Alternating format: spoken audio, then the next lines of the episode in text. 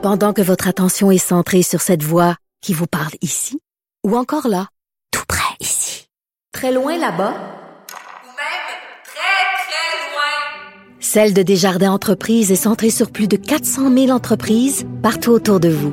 Depuis plus de 120 ans, nos équipes dédiées accompagnent les entrepreneurs d'ici à chaque étape pour qu'ils puissent rester centrés sur ce qui compte, la croissance de leur entreprise.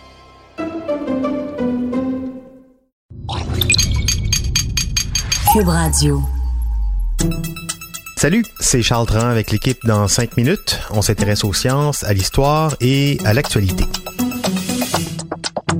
Aujourd'hui, on parle de Apple. Une pomme par jour éloigne le Kremlin pour toujours. Malheureusement pas. Apple, le géant de l'informatique, s'apprête à goûter à la médecine russe.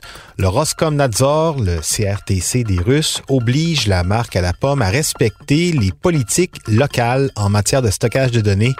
Et ce n'est qu'un début. Explication avec Vanessa Destiné. Selon le magazine Foreign Policy, le gouvernement de Vladimir Poutine exigerait qu'Apple stocke les données des utilisateurs russes sur le territoire russe plutôt que dans le centre de données de la compagnie à Reno, au Nevada. Et là, quand je parle de données d'utilisateurs, vous allez voir qu'on ratisse assez large. Les noms des utilisateurs, leurs contacts, la formation aussi ou leur emploi, les noms des membres de la famille, mais aussi un historique des messages envoyés qui peut aller jusqu'à six mois. Et là, la législation russe sur la gestion des données des utilisateurs d'appareils intelligents date quand même de 2014. Elle s'applique normalement à toutes les entreprises étrangères qui opèrent en territoire russe, mais Apple, qui est souvent d'ailleurs hein, pointé du doigt pour ses accords, disons douteux avec des pays pas super allumés sur la démocratie, on pense à la Chine notamment, Apple avait réussi jusque-là à y échapper. Le géant américain est présentement aussi obligé de se conformer aux lois antiterroristes russes.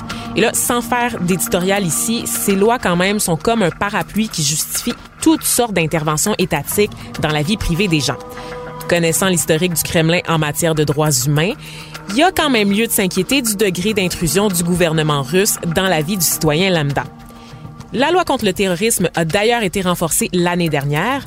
Maintenant, le gouvernement russe peut demander l'accès aux données précédemment évoquées sans mandat de la justice.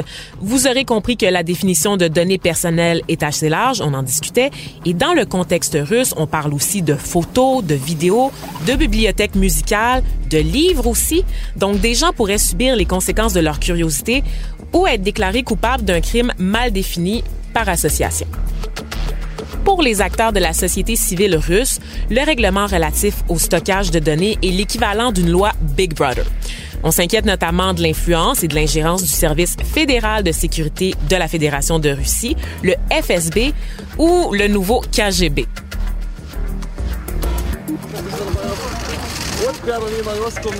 Le Roskomnadzor, l'agence russe de régulation des médias et des télécommunications, a également le brelon.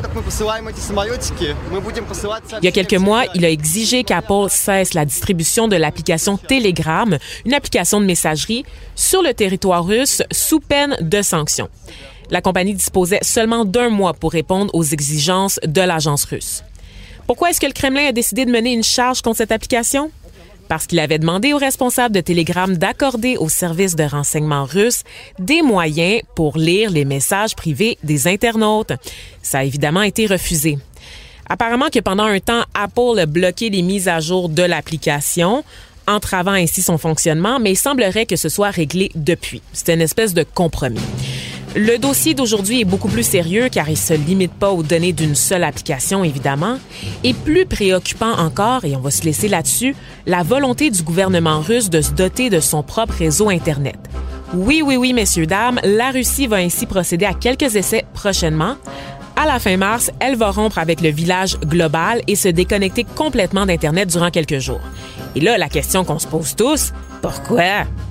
Ben, avec la menace latente des cyberattaques, et ça, c'est quand même pas une lubie, c'est vrai, les attaques du genre menacent les entreprises, mais aussi les États, le gouvernement russe a choisi de se préparer à une guerre numérique. Avec le développement d'intelligence artificielle, c'est vraiment normal de se doter d'une telle stratégie. Je vous rappelle que la France aussi déclarait récemment que les forces militaires françaises utiliseront leurs armes numériques au même titre que toutes les armes traditionnelles pour répondre aux offensives ou mener leur propre initiative. Sauf que la stratégie du Kremlin, quand même, n'a rien à voir avec celle de l'Élysée. Le gouvernement russe a notamment obligé les fournisseurs d'accès Internet à modifier leur équipement pour permettre au réseau Internet russe de continuer de fonctionner indépendamment du reste du monde, advenant le cas où des puissances extérieures couperaient son accès. L'ironie ici, par contre, c'est que nombre des cyberattaques dans le monde proviennent des pays qui ont encore, une fois, du mal à frayer avec la démocratie, comme la Corée du Nord, la Chine et la Russie. Oups. Ouais, et euh, pour l'instant, on ignore encore la date exacte du début de cette simulation ainsi que sa durée prévue. On ignore aussi les réponses qui viendront, hein, à la fois des Américains, l'armée, mais également toutes les multinationales qui, euh, c'est vrai, accumulent une montagne de données de grande valeur sur à peu près tout le monde, y compris les Russes, mais aussi partout ailleurs, ce qui leur donne un immense pouvoir stratégique partout sur la planète, un pouvoir de plus en plus convoité par les États. Merci Vanessa Destinée, c'était en cinq minutes.